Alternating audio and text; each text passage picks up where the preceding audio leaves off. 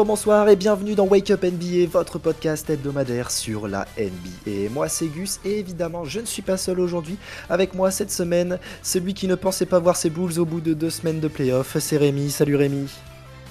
On est toujours là les gars, yo tout le monde. Alors peut-être que ça se termine cette nuit. les, gens le sauront demain matin. C'est pas grave les gars, on sera moins ridicule qu'une équipe de New York. Que les deux équipes de New York. c'est ce que j'allais dire. Et bah du coup on a même plus besoin de présenter Vincent parce que c'était euh, c'était son introduction. Salut Vincent. Salut les mecs. Je tiens à préciser que les deux équipes de New York ont gagné le même nombre de matchs durant cette période 2022. Voilà, les Knicks ont gagné autant de matchs que les Nets. Merci. Est-ce qu'on peut dire que du coup vous êtes au même niveau d'exigence? Exactement. Mais vous auriez un meilleur pic. Un meilleur pic. Pas, de supériorité de franchise. En final, vous êtes gagnant sur cette saison. On est totalement gagnant. Du coup, cette semaine, on revient sur l'actualité des playoffs au bout de la deuxième semaine.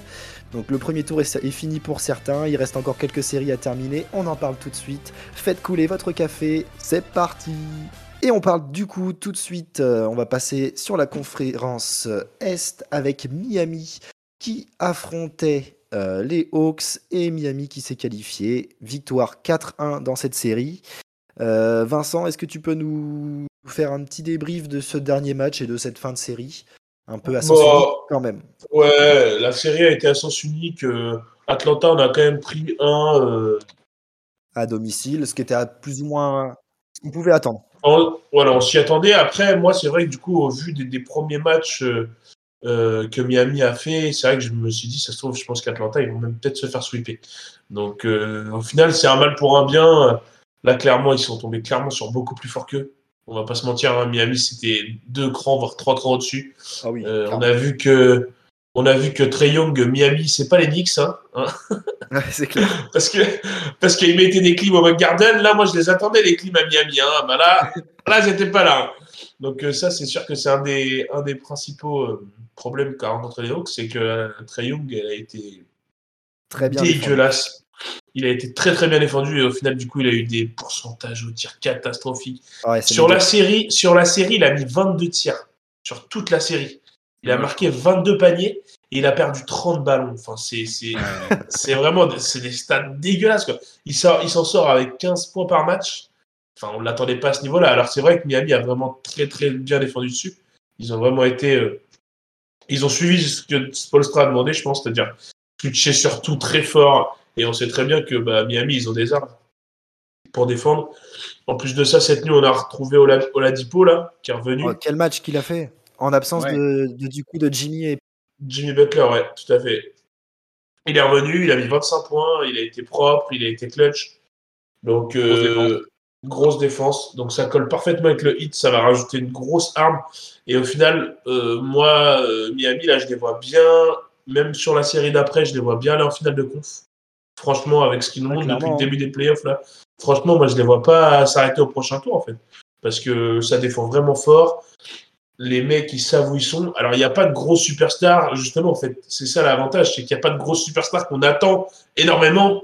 Alors, oui, il y a Jimmy Butler, mais si, mais si Jimmy Butler, il met que 15 points, je suis même pas sûr que ça se voit tant que ça, parce qu'il y a d'autres joueurs qui peuvent prendre le relais, en fait, au niveau du scoring. Et après, on sait que la défense, ça sera toujours, ça sera toujours impeccable, en fait.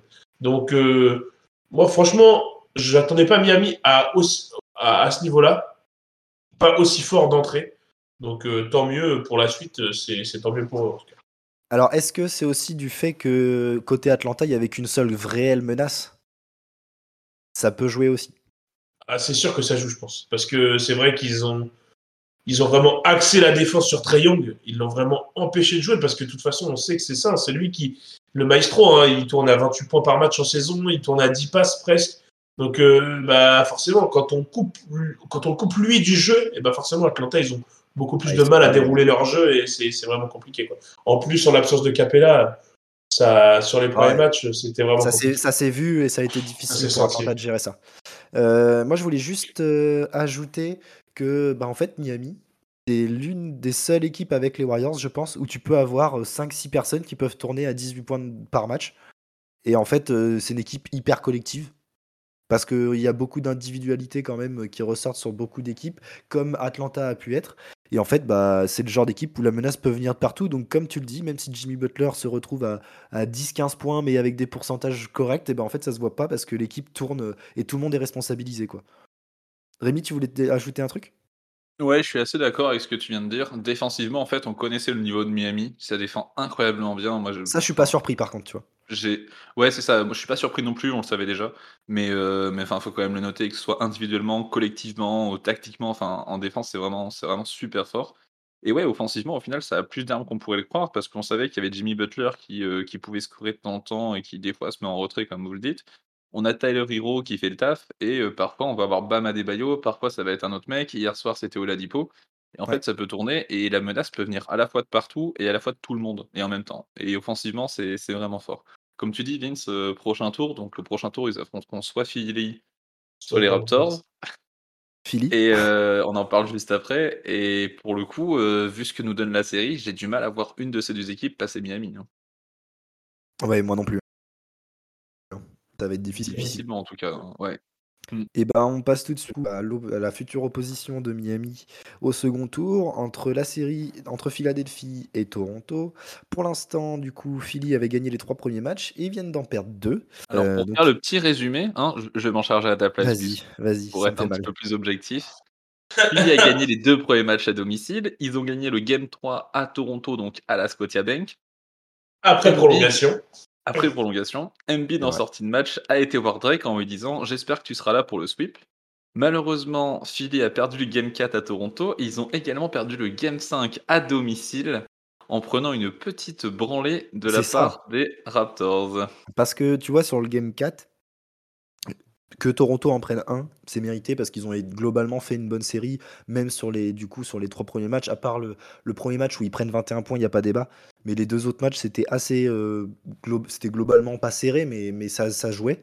Et là, euh, tu peux pas retourner chez toi à Philly euh, et perdre euh, 103-88, c'est pas possible.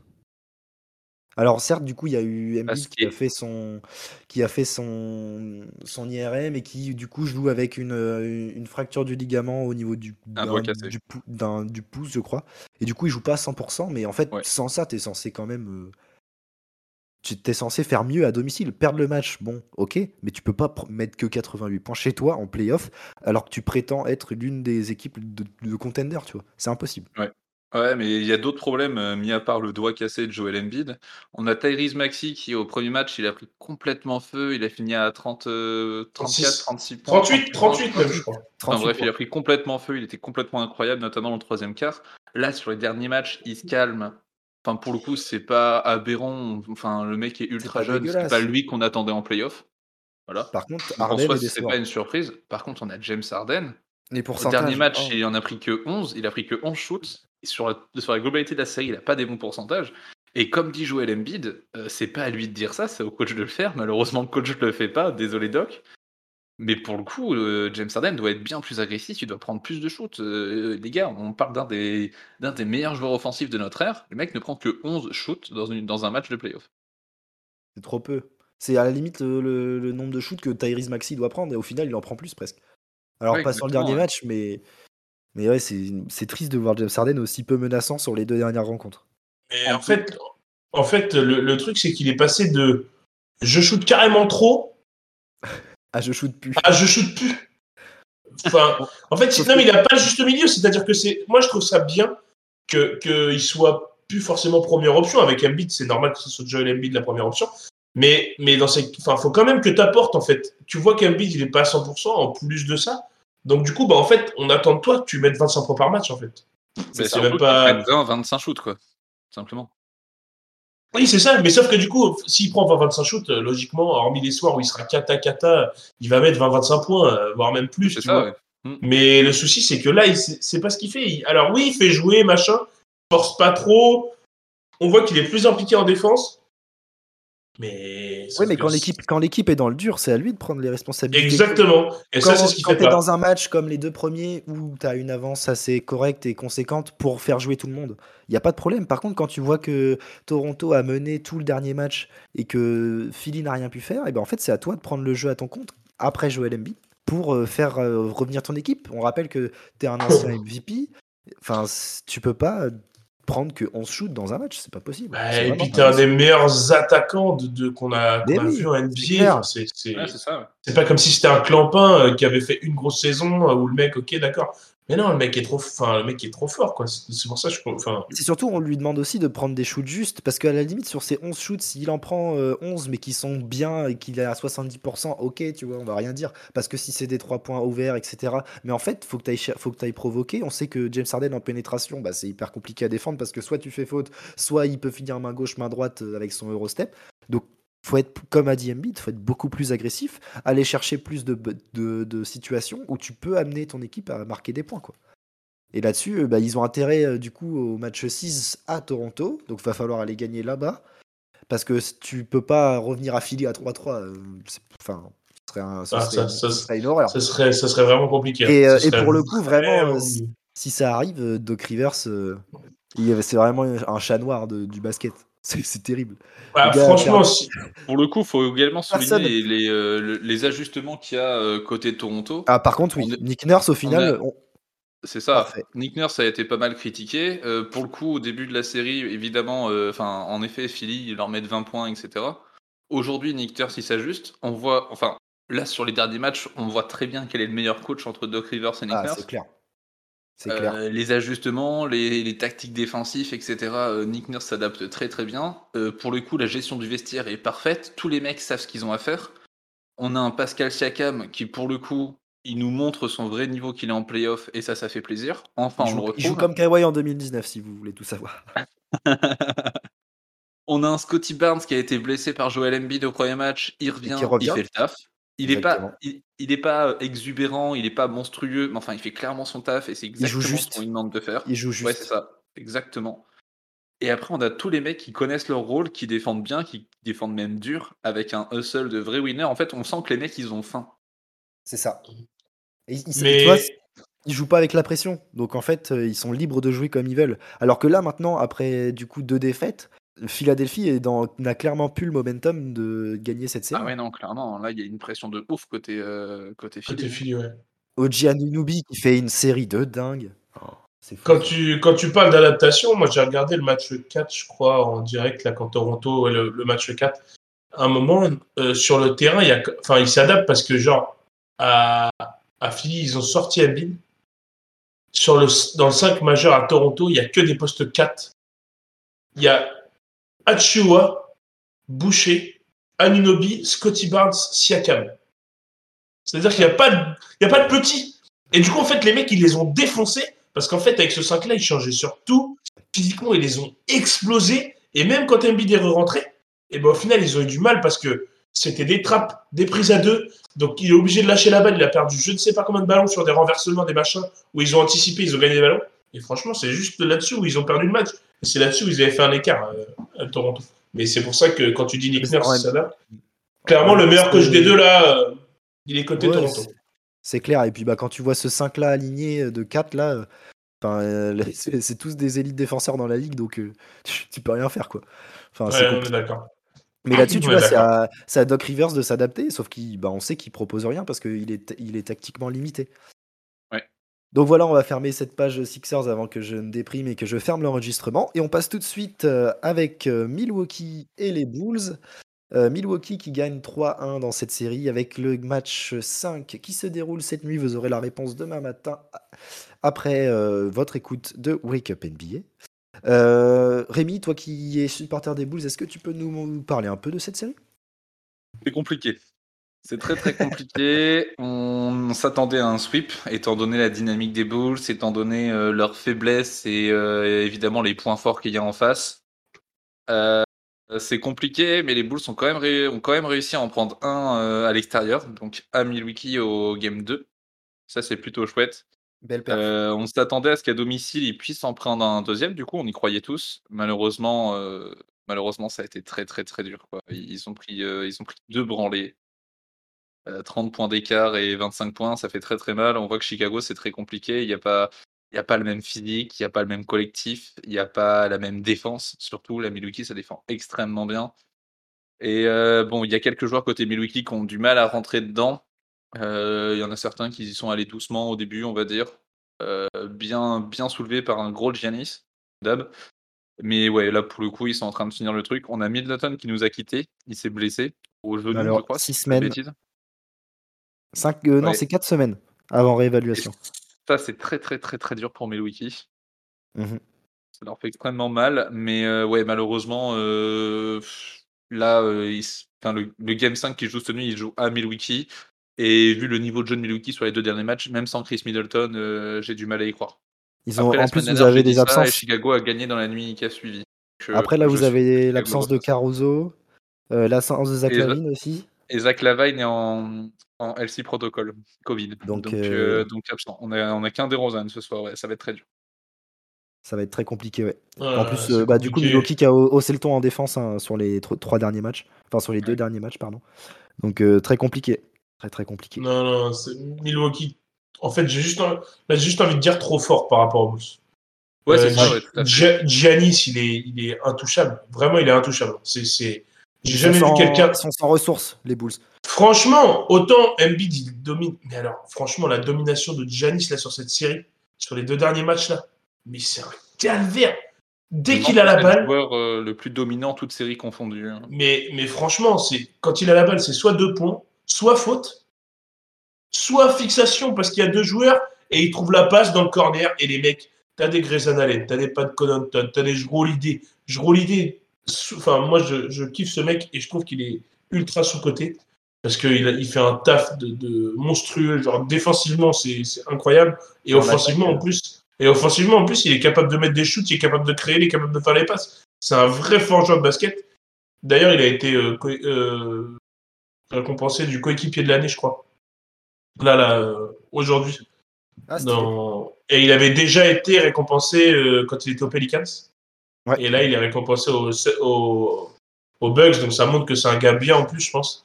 Et que c'est un gars bien sur le terrain et dans un vestiaire, c'est c'est un gars qu'il faut avoir parce que je pense que c'est un mec euh, qui est hyper important. Mais en tout cas, euh, ouais, sur la série, Joe, il fait très très mal. euh, la défense qu'il apporte sur la ligne extérieure avec Embiid en deuxième rideau, c'est c'est très très compliqué à gérer. Ouais, donc, Avec Jadis. logiquement, Euh, avec Janis, ouais, autant pour moi, les gars. Désolé. logiquement, Milwaukee devrait euh, du coup passer cette nuit en, Ouais, demi- je- en, en Je pense que, je pense que ça, ça se finit cette nuit. euh, Ça, ils vont finir à domicile, je pense. Et du coup, euh, ils affronteront Boston au deuxième tour. Boston qui s'est débarrassé des Nets 4-0. Une certitude. Le coup de balai. Sortez les balais. Il l'avait parié, les gars? Première fois de, de sa carrière où KD est sweepé. Mais alors, Après, ça peut arriver à tout le monde. Il y a beaucoup de légendes à qui c'est déjà arrivé, ça en rien. Ah, ouais, ouais, ça peut arriver, mais c'est vrai que c'est. Clairement, euh, Jason Tatum qui a été le meilleur joueur de la série. Ah, bon, Ah bah, et de loin. Il n'y a pas Et photo. très très loin. en La fait. défense qu'il fait sur KD est folle. Je crois que j'avais vu les stats. Je crois qu'il est à 4 sur 17 au shoot, euh, 6 ou non, 9, pertes de balles quand il attaque Jason Tatum en 1v1. Enfin, c'est la défense est folle. Là, quand on voit les stats de Kevin Durant sur la série, on voit qu'il fait 26 points, 6 rebonds, 6 passes, comme ça, on se dit que c'est correct. Mais non, non, détrompez-vous. En vrai, Kevin Durant a été complètement sorti de sa série. hein. Jason Tatum en a fait de lui sa, sa Ça pute. pute. Ça pute. tu peux le dire. J'allais dire sa marionnette pour être poli. non, non, il n'y a, il y a Ah pas bah de non, langue de bois il y a, il y a plus de, Il n'y a, il y a pas de langue de il y bois. a plus de respect. Non, En mais c'est pour- vrai que. Vas-y, vas-y, laisse. Yes. Pour le coup, Boston, euh, ultra impressionnant, surtout défensivement. Marcus Smart a été récompensé du défenseur de l'année. Très très chouette, ça d'ailleurs. Et c'est amplement mérité parce que quand on voit la défense de Boston, ils sont absolument sur tous les secteurs, ça switch, ça joue extrêmement vite. Et derrière, et derrière euh, offensivement, ça a très bien joué. Jalen Brown, collectif, quel joueur parfait. bien réparti entre Jalen Brown et Jason Tatum, même si Jason Tatum a montré que c'était vraiment lui le patron et lui le meilleur joueur de la série. Il a sorti Kevin Durant de, de sa série avec une défense incroyable. Et, et en fait, moi je pense que la série, elle est résumée uniquement sur le premier match avec euh, le game winner de Tatum au buzzer. Et en fait, C'est ça, c'est la série, elle change s'est tout. terminée là-dessus, tu vois. C'est ça qui change tout. Parce que si Jason Tatum met pas ce, ce buzzer beater là, on est à 1-0 Nets et la série c'est pas du tout la même. Non. Le momentum il est pas le même. Là au final ça, ça, on a vu avec ce premier match là que Boston ils avaient une âme ensemble et qu'ils étaient trop forts quand ils collectivement bah, c'est trop fort. Et que Franchement- Brooklyn dépendait uniquement de Kyrie et KD. On est d'accord. Ouais. Ouais, ouais, il y a eu des gros problèmes côté Brooklyn, hein, faudra faudra qu'on en reparle, mais Kevin Durant n'était pas dans sa série. Kyrie a été très, très bon, heu, à Boston, heu, après avoir donné quelques petits, heu, doigts d'honneur au public. C'est Mais ça. derrière ça, Steve Nash, désolé, mais il y a des ajustements que moi je comprends pas. André Drummond qui a fait un travail, qui fait des qui enfin qui a fait des très bonnes choses sur la série, il a joué que 3 minutes sur le dernier match. Blake Griffin qui a fait du bon boulot sur la saison en faisant un petit peu le travail de l'ombre, un peu, tu sais, le le sale boulot là, défensivement notamment. Bah, Il a vétéran, pas joué des playoffs quasiment. C'est le côté Brooklyn, le meilleur joueur, je crois que c'était Bruce Brown. Même s'il était il a été il Dans était son très rôle. moyen sur le dernier match. Dans son Dans rôle. son rôle, le mec a été très solide.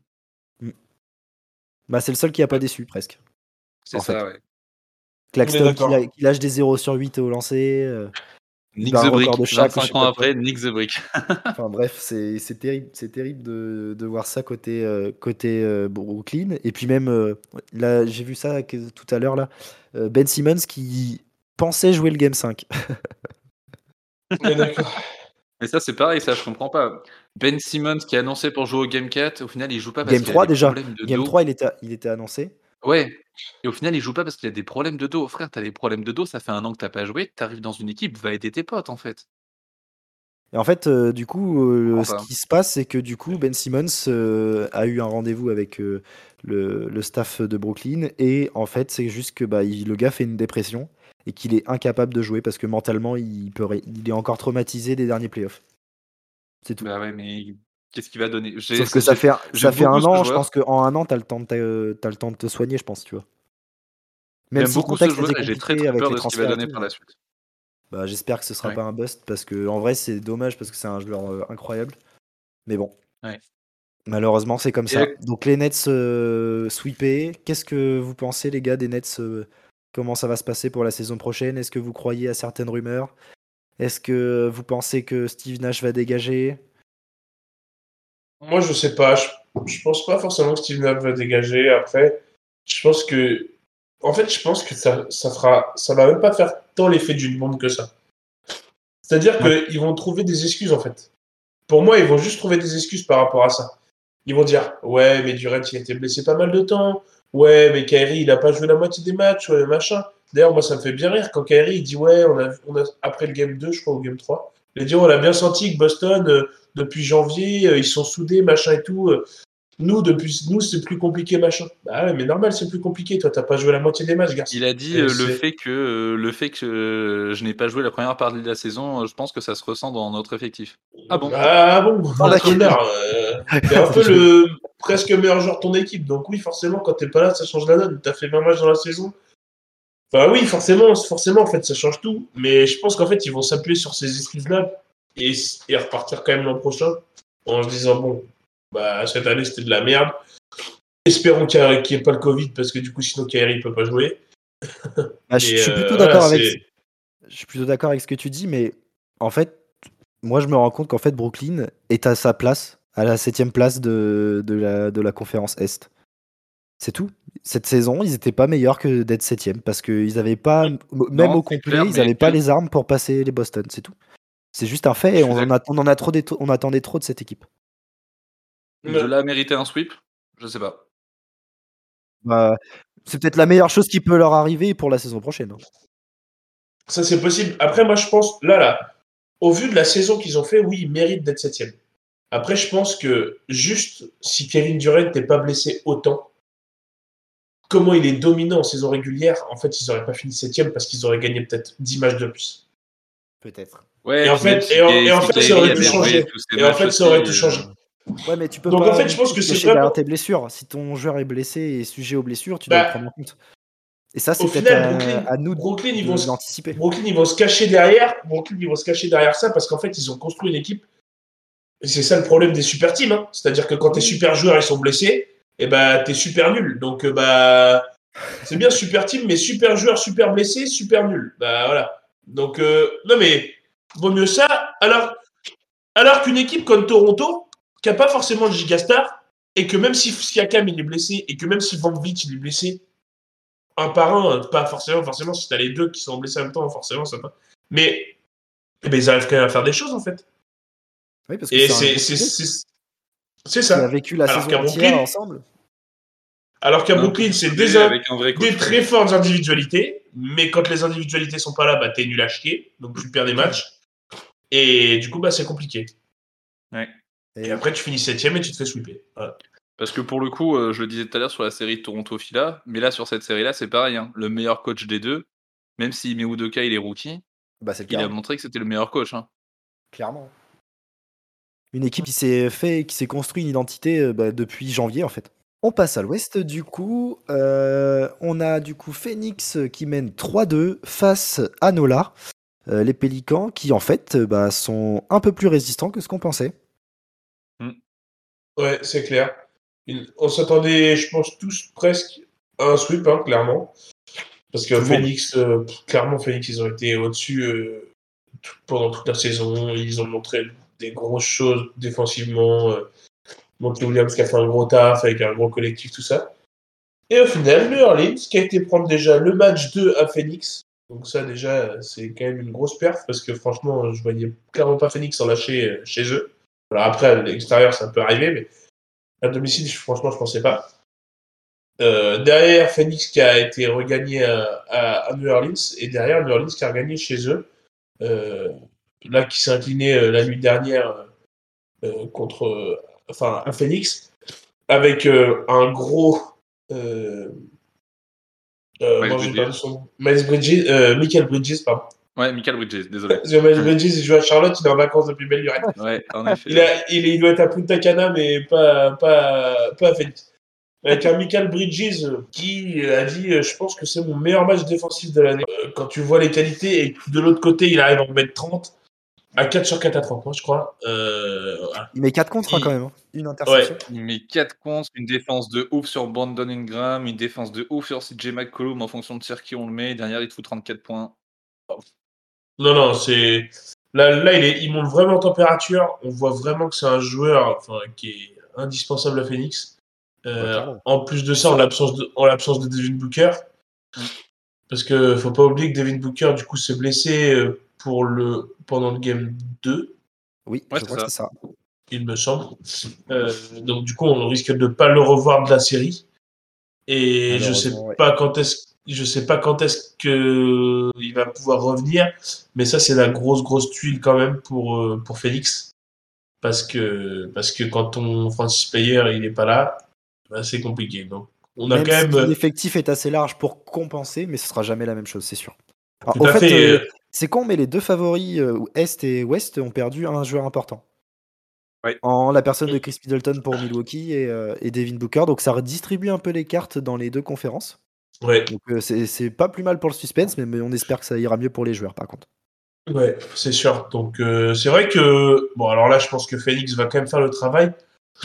Après à Nola, euh, en fait Nola c'est que c'est c'est vraiment une équipe genre alors déjà Brandon Brandon Ingram qui a un niveau vraiment euh, un vraiment euh, All-Star euh, plus plus.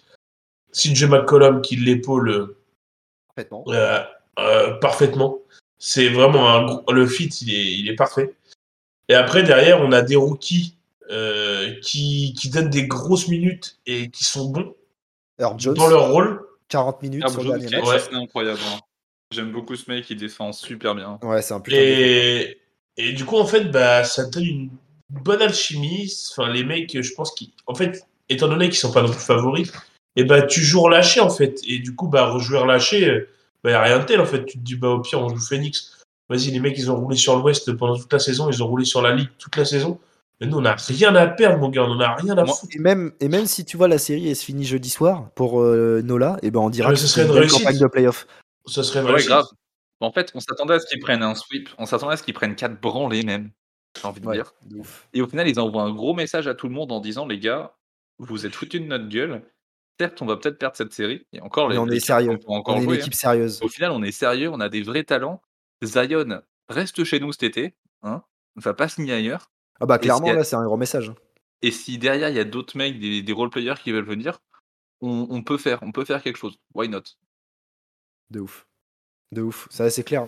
C'est clair que là c'est la grosse surprise de, de, de ces playoffs, euh, Nola. C'était une équipe séduisante, on l'avait déjà dit avec la trade deadline, etc., qui avait s'était reconstruit un effectif plus que correct. Et en fait, bah clairement, euh, ça se retransmet en plus dans les résultats. Donc euh, Donc ouais, pour la saison prochaine, ça va être top. Ça va être top. Ouais, c'est une vous belle avez des équipe en trucs à rajouter pour, pour cette série ou on passe à la suivante? Bah, en concernant le pronostic, même si Devin Booker est pas là, je pense que Phoenix devrait quand même réussir à finir le travail. Euh, Oui. Si ça se fait pas sur ce game 6, ça se fera à domicile au game 7.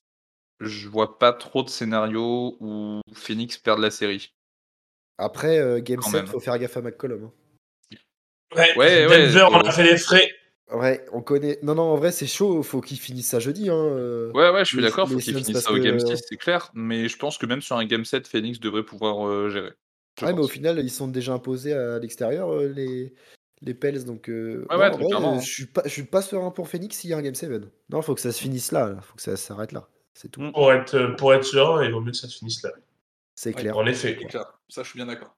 On passe à la série suivante, du coup. Euh, dans le tableau, on a Dallas qui gagne 3-2 contre Utah. Euh, Est-ce que vous avez des choses à dire avant que je m'énerve sur Utah encore une fois? Moi, ce que Ah. j'ai à dire, c'est que euh, sur les quatre premiers matchs, on a deux partout. On a une série qui est un peu serrée avec, on va le dire clairement, Utah qui ne joue pas à son meilleur niveau. Hein. Utah qui joue même Clairement plutôt pas. mal. On en a parlé déjà la semaine dernière avec un Rudy Gobert en fait qui, qui on, ne sait pas s'il fait partie de l'effectif de Utah ou pas.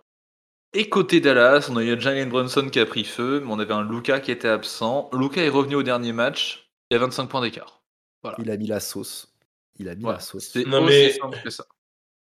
Franchement, je, je ne sais pas combien je paierais pour voir un match de Luka Doncic en vrai. Mais vraiment. Mais vraiment, mais c'est- c'est- c'est c'est- c'est- c'est un magicien. C'est de la magie ce qu'il fait. Moi, j'ai regardé le match 4 là où euh, bon an mal an, Utah ils s'en sortent avec un alley de Mitchell sur, sur Gobert. C'est ça. La c'est la- renaissance de la confiance c'est- ouais, en fait, la seule passe de la série qu'il lui a fait, gros connard. Bah. Putain, mec, il a fait une passe dans la série à Rudy Gobert, voilà, super, c'est pour gagner le match. Ton chien, si tu l'as fait pas, t'es la plus grosse merde de l'univers et tu te serais déjà fait sortir. Donc bref, donc Donovan Mitchell, moi je peux plus, moi je- j'en peux plus. Donc quand on parle des rumeurs à New York, franchement, euh, bof. T'as pas l'air de t'enchanter, toi. Ouais, bof. Après, s'il m'amène 35 points par match et qu'il est vraiment fort, bon. Mais On reverra crois la discussion, mais J'y crois que moyen. Mais franchement, ouais, euh, euh, Utah, ils sont. Enfin, exécrable. C'est on a dégueulasse. perdu la, on, on a perdu l'identité défensive déjà. Mais oui, mais ça, on l'avait déjà dit la semaine dernière. Mais regarde, tu tu t'imposes miraculeusement au Game 4 pour revenir à égalité, revenir du coup euh, à Dallas pour le Game 5. Et en fait, Et là, bah, tu prends une, et là, tu prends une branlée, t'en prends 25. C'est pas tu perds de 5 points parce que Luca était trop fort. Non, c'est que tu t'es fait enculer. Tu T'as aucun caractère. Luka était trop fort caractère. et l'équipe d'en face est mille fois plus forte que la tienne. Ouais, mais non, mais c'est les mecs, qu'ils baissent les bras. les mecs, Ils ont baissé les défendent, bras ils en veulent, ils sont soudés. Euh, pareil, ça joue jeudi, ça. Jeudi à, à Utah, euh, je pense que Dallas finit le travail. Bah maintenant que Luka est revenu, ouais, je pense que là c'est fini. Hein, Ouais, parce que Luca, Luca, là, je sais pas si vous Et avez il vu, mérite, il mérite de sortir maintenant. hein. D'ailleurs, non, ce qu'il- a fait sur Rudy, là, la petite double feinte là, en... magnifique, avec Magnifique. le N1 derrière. Ouais, mais, même là, dans, je crois que c'est dans le troisième carton où, où il prend un coup de chaud, là, il met 3-3 points de suite et tu. Vas-y, au revoir, il s'appuie les gaulets, vas-y, casse-toi de là. C'est, c'est, c'est incroyable. Le mec, il peut, il peut jouer. Enfin, moi, c'est, c'est, c'est, il est extraordinaire à voir jouer. Moi, je.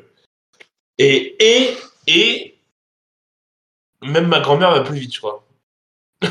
c'est ça qui est Ah, incroyable. fait. c'est sûr. Non mais, non mais franchement, c'est, c'est, c'est, il y a tellement de basket en fait, c'est ça que je kiffe parce que bon, il y a une série, on en reparlera après, je pense où c'est vraiment plus physique et bon, il y a, bon, il y a, c'est différent quoi.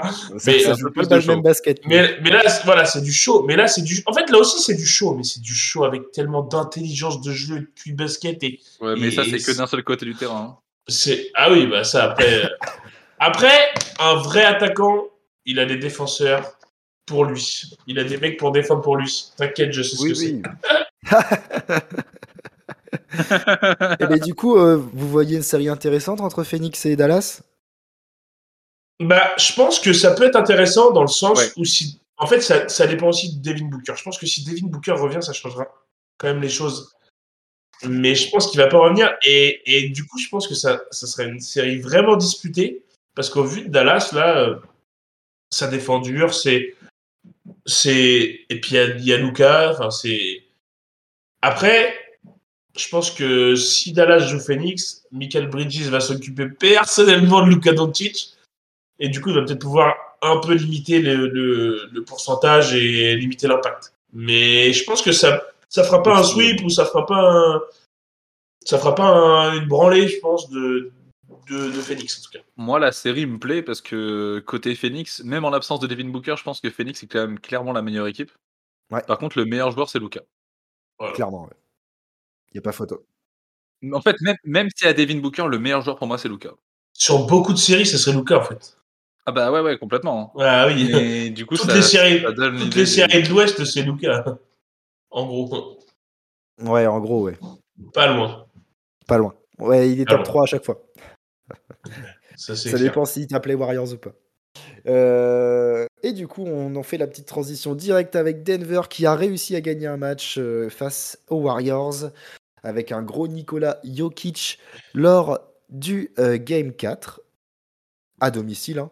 Une victoire 126-121 dans un match assez disputé. Là, on revient du coup au Game 5 à, à, Golden, State, Avec un Luca qui n'est plus en, en minutes, euh, euh, comment on dit, euh, restrictive. Enfin, en gros, il est plus, il est plus limité en termes de minutes.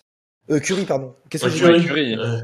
On était, on était encore sur Luca Ah bah pardon, excusez-moi, c'est la fatigue. Non, Curry qui était en, minutes limitées et qui revient du coup et qui devrait réintégrer le 5 à la place de Jordan Poole. Certainement. Le chip est à 27 points. Ou de Wiggins. Minutes ça, va décaler. limité. Mais je sais pas si. Je sais pas, je pense qu'ils vont finir la série avec Curry sur le banc. Ça me choquerait pas. Tu hein. crois? En vrai, c'est possible. Je pense que je pense qu'ils vont finir. ouais, je pense qu'ils vont finir la série avec Curry sur le banc. Il me semble que j'avais entendu ça quelque part et, et là pour moi pour moi ça va déjà, déjà, pour moi là ça va finir là là. Cette nuit, ça se finit et pour moi, euh, Golden State va faire le taf cette nuit à domicile et, et Curry, pour moi, va encore sortir du banc cette nuit. Après, je pense qu'au tour d'après, enfin voilà, Curry, c'est un starter, hein, c'est pas, pas un sixième homme, ça n'existe pas. Stéphane Curry, sixième homme, ça ne va pas ensemble normalement.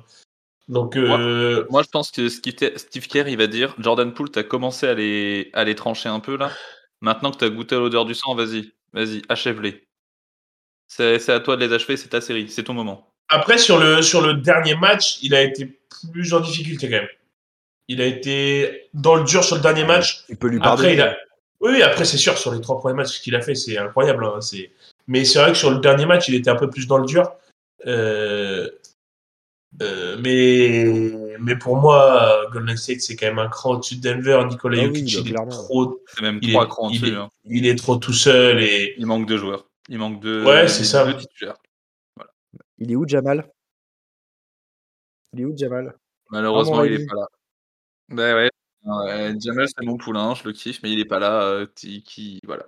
Qu'est-ce que ça, qu'est-ce que ça va donner à Denver aussi l'année prochaine En fait, on sait pas trop. Est-ce que, est-ce que du coup ils vont partir? pas. Je m'inquiète pas côté Denver. Ils y peuvent rien. Ils y peuvent rien si Jamal Murray il est pas là et si. Euh... euh ah, j'ai plus son nom. Michael Porter Jr. Ouais, ouais, merci. Euh, bah, s'ils sont pas là, ils y peuvent rien, les gars. Les blessures, c'est comme ça. Genre, euh, c'est avec. On sait très bien ce que l'équipe peut donner quand ils sont là. Donc euh, attendons que les mecs reviennent, euh, reconstruisons encore un peu plus d'alchimie, on reprend d'autres role-players pour peut-être encore s'améliorer et rendez-vous l'année prochaine. Ça sert à rien de s'alarmer à cause de à cause de ça. En sachant que Golden State là joue vraiment bien au basket en fait. C'est aussi ça, et que Golden State là, ah est clairement au-dessus et que et que voilà quoi, c'est pas comme si c'était euh, bah, une équipe qui était moins forte sur le papier et qui du coup là ça ça, ça te choque en fait. Là Golden State c'est plus fort, c'est plus fort, c'est comme ça. Oui, il n'y a, y a, pas de fragilité côté Warriors, donc euh, au final, euh, ça va se faire finir soit, euh, soit cette nuit, soit vendredi, je crois, ils jouent le. Non, c'est samedi. Donc, samedi, ouais. Mais, mais je pense que ça va se terminer cette nuit. Il n'y a pas de raison. Il n'y a pas de raison, on s'en fait pas pour les Warriors. Les Warriors mm. qui devraient passer du coup en demi-finale de conférence et affronter soit Memphis, soit les Timberwolves. Et quel show, putain! C'est beau le basket quand c'est joué comme ça. Un All-Star Game de 7 matchs, c'est fou Vous en pensez quoi? Alors, Vous en pensez moi, quoi? Moi, ce que je kiffe dans cette série, c'est qu'en fait, il y a trop de fougue, il y a trop de jeunesse, et en fait, les mecs, ça passe son temps à trash talk et machin. Et, on voit Carl Anthony Towns quand ils sont à plus 13 mettre le doigt devant la bouche, machin. Et ça perd. Et après derrière, et ça perd au buzzer. Et Jamoren qui dit ouais, vous avez besoin d'un game winner, bah appelez le 12. Enfin, c'est c'est vraiment trop. Enfin, c'est incroyable en fait. En fait, ces jeunes, ils sont trop forts et, et du coup, ils, ils, se rendent coup pour coup leur, la monnaie de leur pièce et du coup, c'est c'est stylé. C'est une télé-réalité cette série. Parce qu'en plus de ça, on a du show à gogo. Enfin, on a des mecs qui sont capables de highlights de fou. Enfin, Moi, j'ai entendu dire à l'oreillette que Malik Beasley veut arrêter le basket, les gars. Il paraît qu'il a déjà pris sa retraite. Il a pris rendez-vous avec le staff après la série. Parce que ça peut. Il, a clairement signé son arrêt de mort. Euh, et Jamoran, Vincent. de Là, il vient de lui mettre un poster. Mais c'est peut-être. Moi, je pense que c'est le plus beau poster que j'ai vu en playoff jusqu'ici. En playoff, c'est euh, possible. En playoff, c'est le plus beau poster playoff des dernières années. Hein. C'est c'est indiscutable.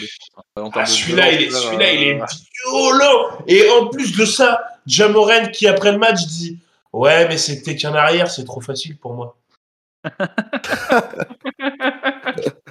D'accord. évidemment, mais là, donc en fait, donc en fait toi, t'aimerais vraiment qu'on t'envoie des mecs de 2m15 pour que tu fasses ça, quoi.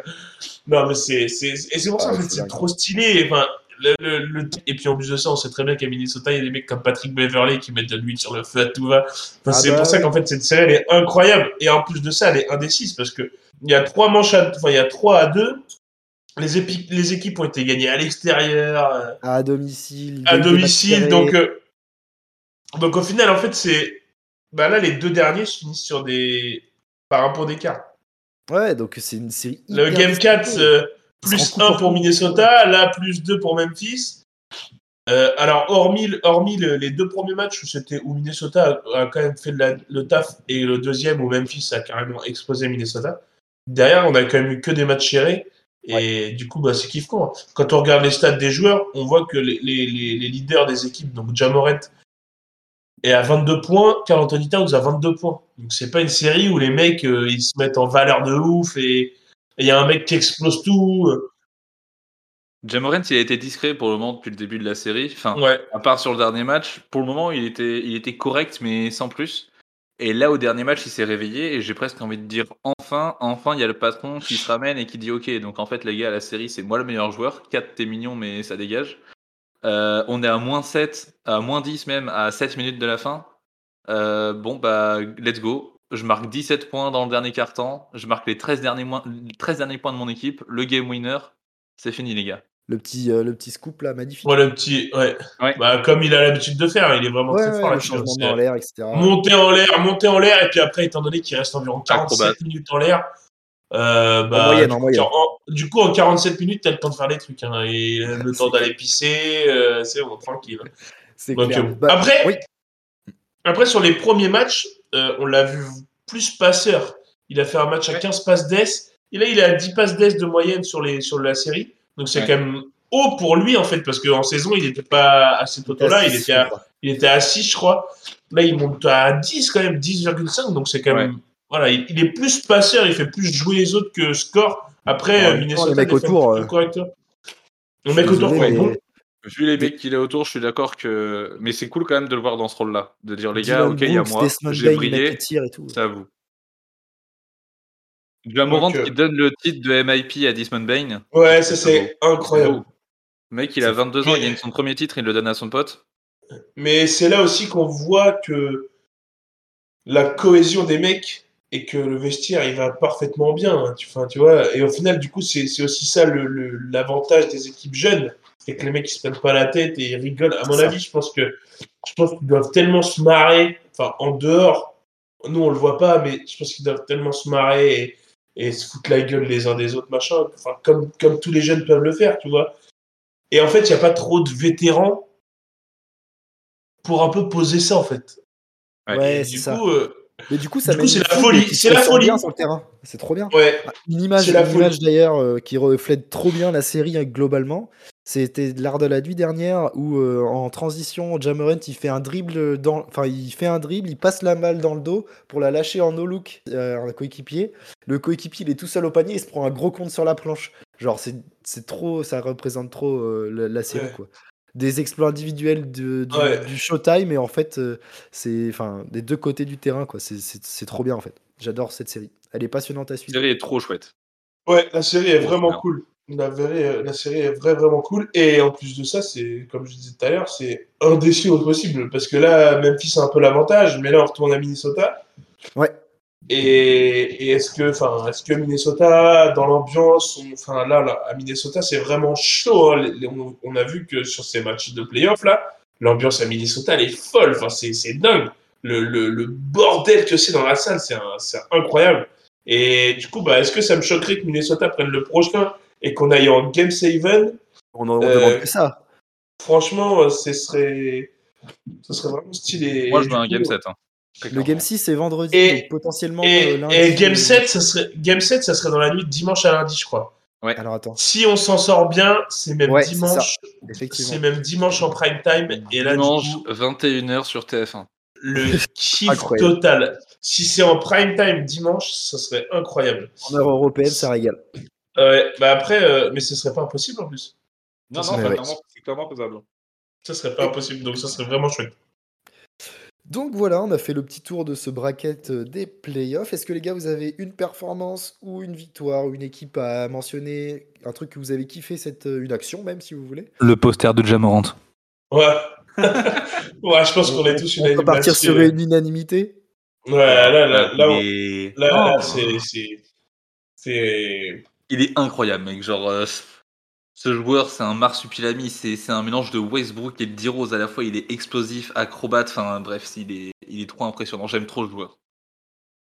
Allez, et ben on conclut sur ces belles paroles. C'est ainsi que se termine cette émission. On espère qu'elle vous a plu. Vous pouvez retrouver les épisodes précédents sur Apple Podcast, Spotify, Deezer, Google Podcast, ainsi que sur notre plateforme PodCloud. Vous pouvez aussi écouter les autres podcasts du label Podcast, à savoir Culture Ims, PPcast, je crois, et l'actu dans le bahut. Euh, nous, on se retrouve la semaine prochaine. Portez-vous bien, vive le basket, vive la NBA. Ciao Salut tout le monde Bisous